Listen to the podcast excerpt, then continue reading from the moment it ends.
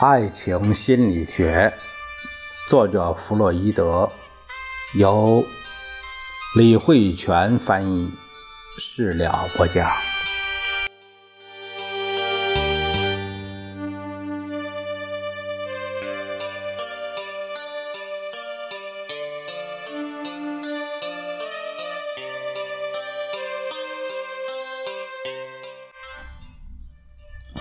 我们这一节呢，继续讲第二部分，第四章：文明的性道德与现代神经症。呃，因为是算是分为两部分吧，大致是这样。因为啊，他也没有这个没有再分章节，没有再分节啊。我们继续了解后面的内容。下面我们来讨论下一个问题，也就是结婚以后的性交是否能够在一定程度上补偿婚前的禁忌。对此，各种反对意见层出不穷。我在此做一个简要的总结。首先，我们知道，婚后的性生活也要受到性道德的约束，也就是说，夫妻只能通过少数的有助于生育的动作。来达到相互满足，在这种情况下，令夫妻双方满意的性交往往只能维持几年的时间。这期间还要因顾虑妻子的健康而控制欲望的时间排除在外。如果我们把婚姻的主要目的比作是为了满足性需求，那么不出三年五载，婚姻也就名存实亡了，因为节欲。极大的影响了性生活的快乐，同时破坏了夫妻间很多美好的情感，甚至会引发很多疾病。由于时时需要为性交的结果操心，所以夫妻之间的亲密感也荡然无存。金赛先生这有一段评语，他说，在诸多影响性活动的社会因素中，起到最大作用的很可能就是婚姻状况。它既能影响频率，又能影响性释放时所要通过的途径和种类和量的多少。因此，我们必须对它加以深入分析。因为双方内心产生了隔膜，所以原本激情四溢的爱情生活也开始变得一潭死水。来自精神和肉体的双重失望，使夫妻双方的状态，结婚之前，甚至因为幻觉的破灭，比婚前的状况还要糟糕。此时，他们唯有调动起全部意志力来控制本能，并将其转移。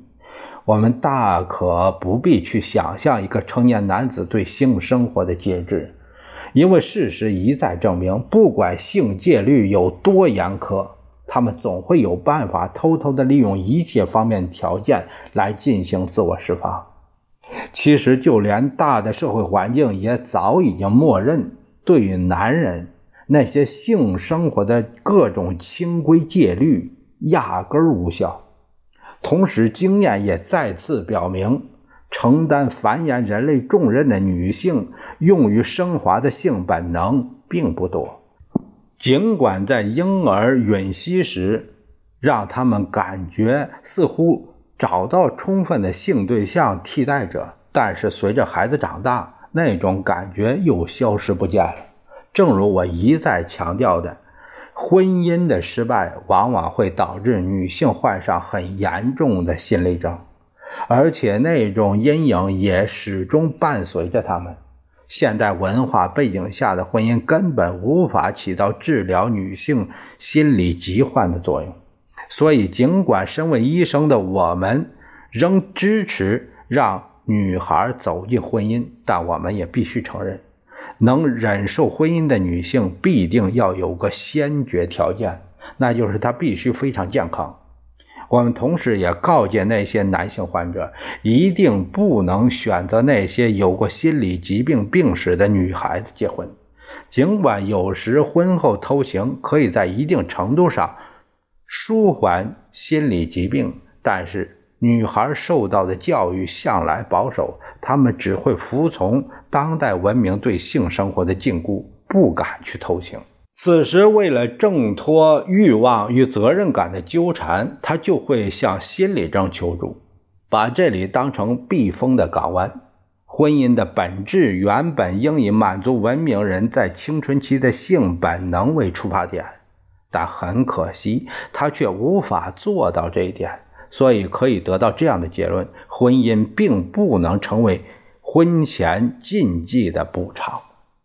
既然我们已经确定了现代文明的性生活确实会产生危害，那么第三个问题也就迎刃而解了。也许有人认为，普遍禁欲推动了文明发展，副作用是使少部分人患上了很严重的心理疾病。既然患病的人数是少数，那这种做法可以算是利大于弊，但是得失的轻重程度从来就不应成为判断正确与否的标准。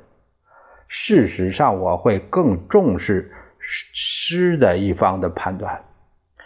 关于禁欲，我始终坚信。它所造成的严重影响远不止心理症那么简单，而且心理症的危害在很大程度上也并没有得到社会的充分重视。我们的教育及文明的主要目的是延缓性发展和性活动，当然，这种延缓在初期并没有产生那么严重的影响。而且，鉴于很多受过高等教育的年轻人通常会独立的比较晚，所以延缓在那个层面来说是必要的。同时，这也提醒我们，文化机构之间有着密不可分的联系，牵一发而动全身。但是，一旦要求二十岁以上的人也禁欲，那就不可避免的会招致强烈的反对。就算那样做并不会导致神经症的产生。也不可避免会引起其他的危害。事实上，压抑性本能确实会有助于人们将精力转移到伦理及美学等其他方面，这会在无形中强化一个人的性格。所以在当今社会，人与人之间性格的差别也会体现在他们对性的控制程度上。可问题是，很多人耗尽全部压制性本能的时期，多半也是需要他殚精竭力追逐事业成功与社会地位的全盛时期。而此时，他的大部分能量却已经消耗在对性的抗争中了。当然，个体的差异以及行业的差异都会直接影响到个体性活动的多寡。以及能从多大程度上升华性的本能？我们说禁欲的艺术家并不常见，但是提倡禁欲的年轻学者却很常见。这是因为艺术家的灵感往往来源于性经验的强烈影响。相较之下，年轻学者则因控制了性本能而能更好、更多的专注于研究工作。总而言之，我的观点是，禁欲不仅压制了人的活力和自立能力，更压制了那些充满创造力的思想家以及勇于抗争的解放者、改革者。他创造出的是一批循规蹈矩的弱势群体，他们只放任随波逐流，同时不情愿地任强者随意摆布。尽管对于禁欲，人们已经拼尽全力，但是人类性本能是很顽固而且难以改变的。文明社会的各种教化只能在某种程度上控制婚前性行为，但是之后就没有太大的作用。其实，一些极端的措施要比单纯的压制更为有效。但是人们显然并不情愿自己的性本能被压制的如此厉害，所以一旦性本能得到放纵，就会带来长久的危害。因此，对于一个年轻男子来说，彻底的禁欲对他的婚姻来说一定是非常不利的。而对这一点有一定认识的女子，往往愿意选择那些已经在其他女子身上验证过自己的男子气概的人做丈夫。教育对女子性欲的压制，简直可以用严酷来形容。它不仅明令禁止性交，更大肆的宣传性贞操的重要性。是每个女人对婚后性生活以及自己所扮演的角色一无所知，只能默默忍受着爱情的冲动，竭力克制自己在成长中的任何诱惑，最终导致的后果是很严重的。当她终于被父母许可大胆去爱时，她已经无法适应那种心理成就。他们往往是茫然的步入婚姻殿堂的。这种外力作用下的性延迟，使得他无法对自己的配偶有所回报。原因是情感上他仍然归属于父母，这父在父母的权威下，他的性生活倍感压抑，以至于他会表现出很强的性冷淡。与之相对的，此时她的丈夫也无法从性生活中获得真正的快感。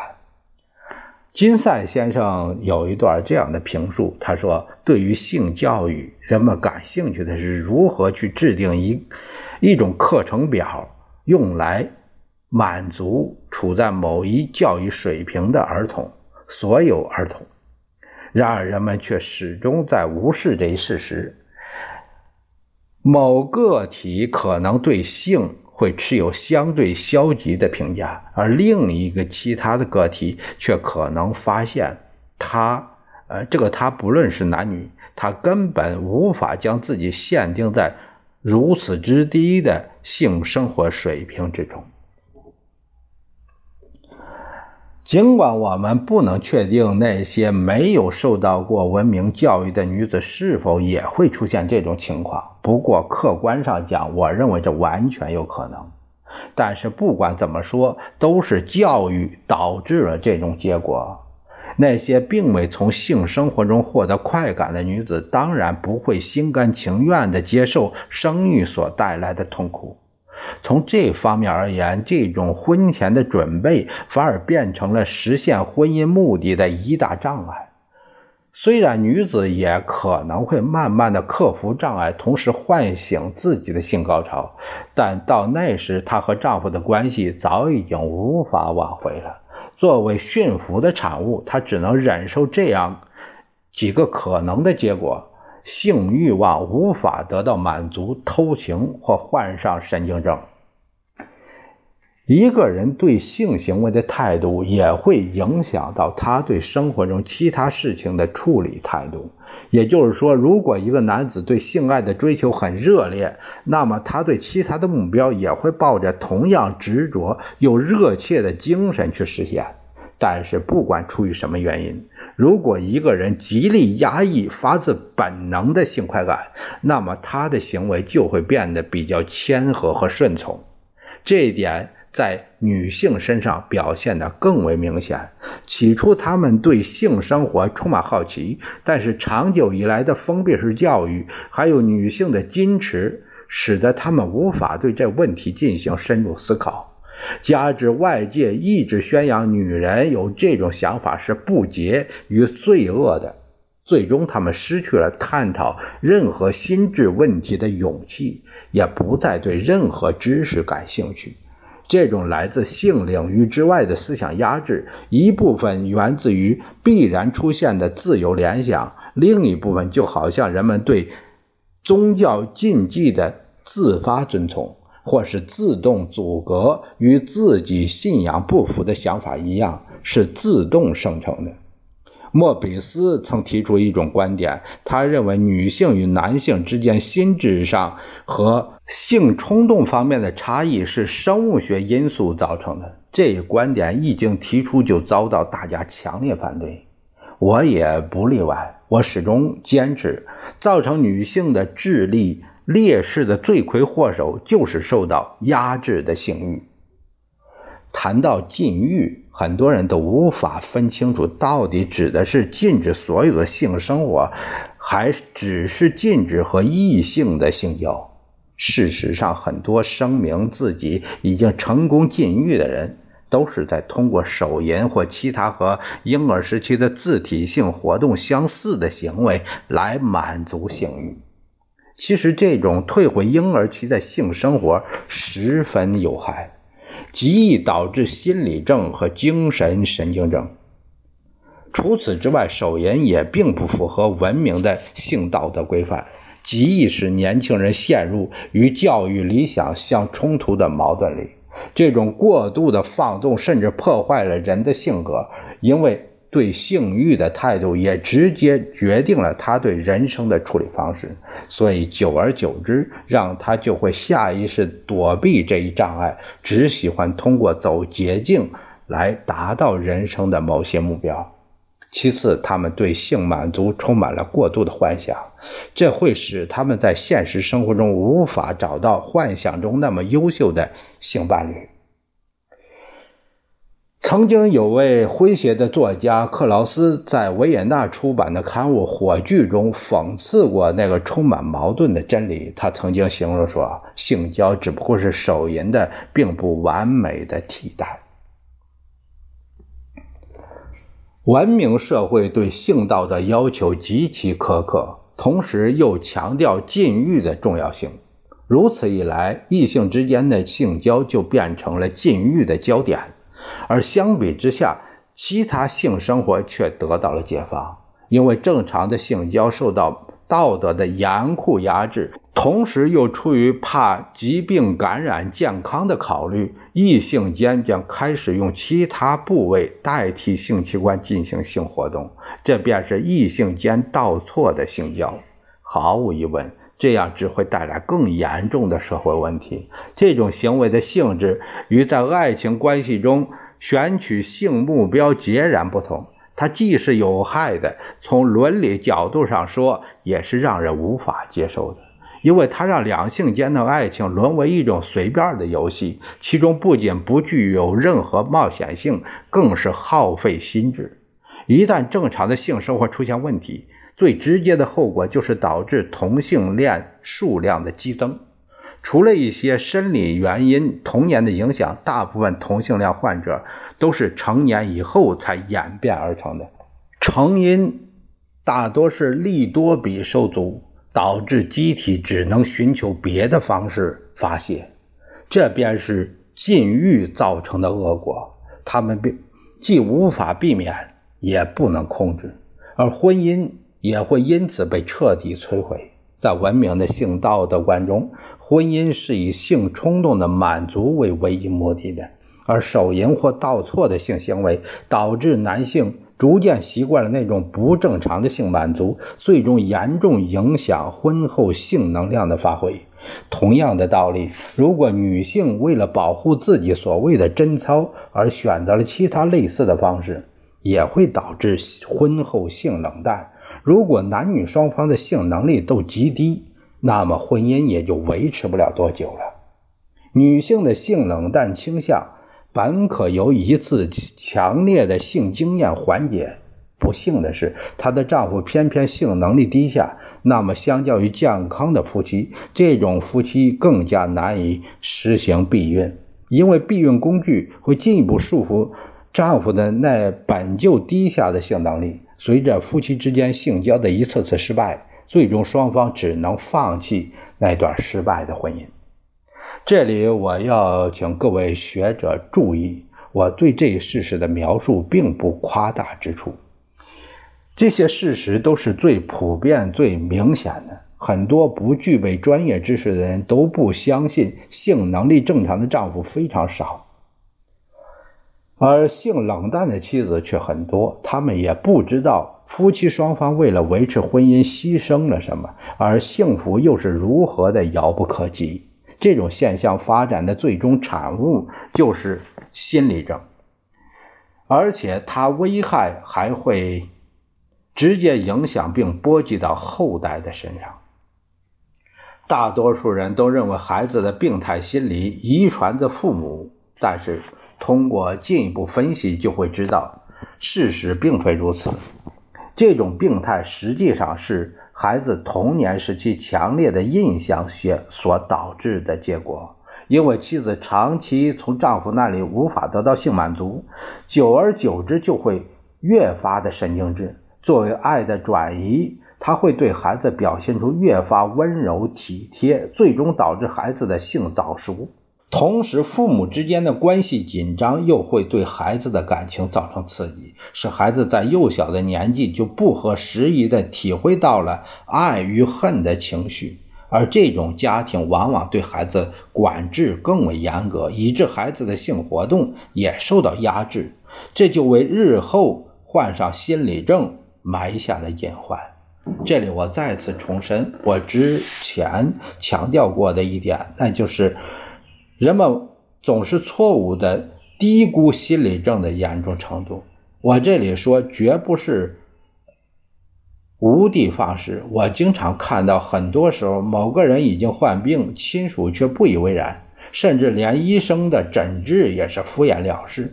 医生总会告诉病人，只要进行数周的冷水浴，休息几个月就可以恢复。事实上，这都是无知的表现，或是外行人的错误意见。这些方法只能让病人享受片刻的安慰，根本不可能彻底治愈他们。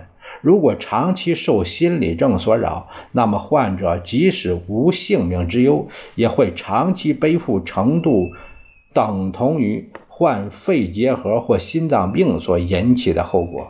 一部分患者因此而形同废人，而另一部分患者虽然症状不重，但也必须时刻忍受精神上的痛苦。而不管心理症的程度如何，也不管是在什么时间患上，都会对社会文明造成严重的破坏。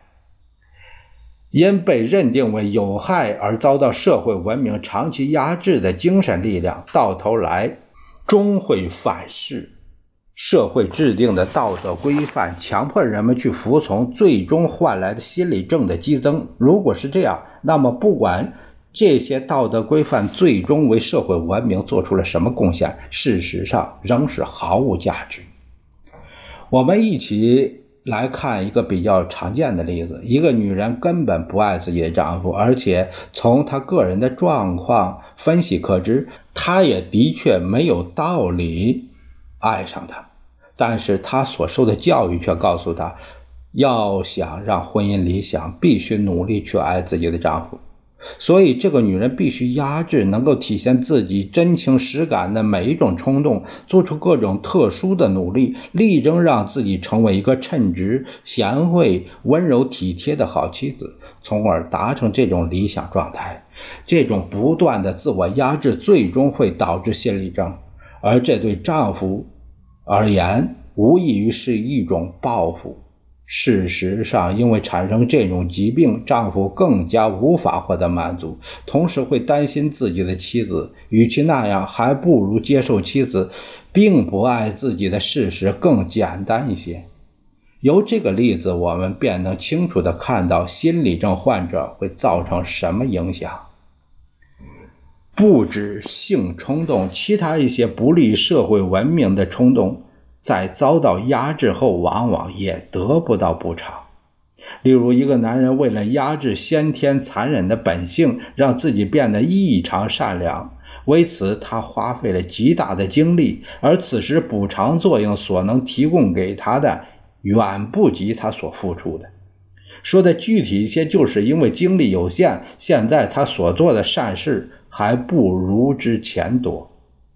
同时，我们还应该清楚一点，那就是无论在哪个群体中，对性活动的限制都会引起人们对生活的普遍焦虑和对死亡的恐惧。如此一来，人们不仅不能好好享受快乐，还会因恐惧感的增加而丧失冒险精神和大无畏的勇气。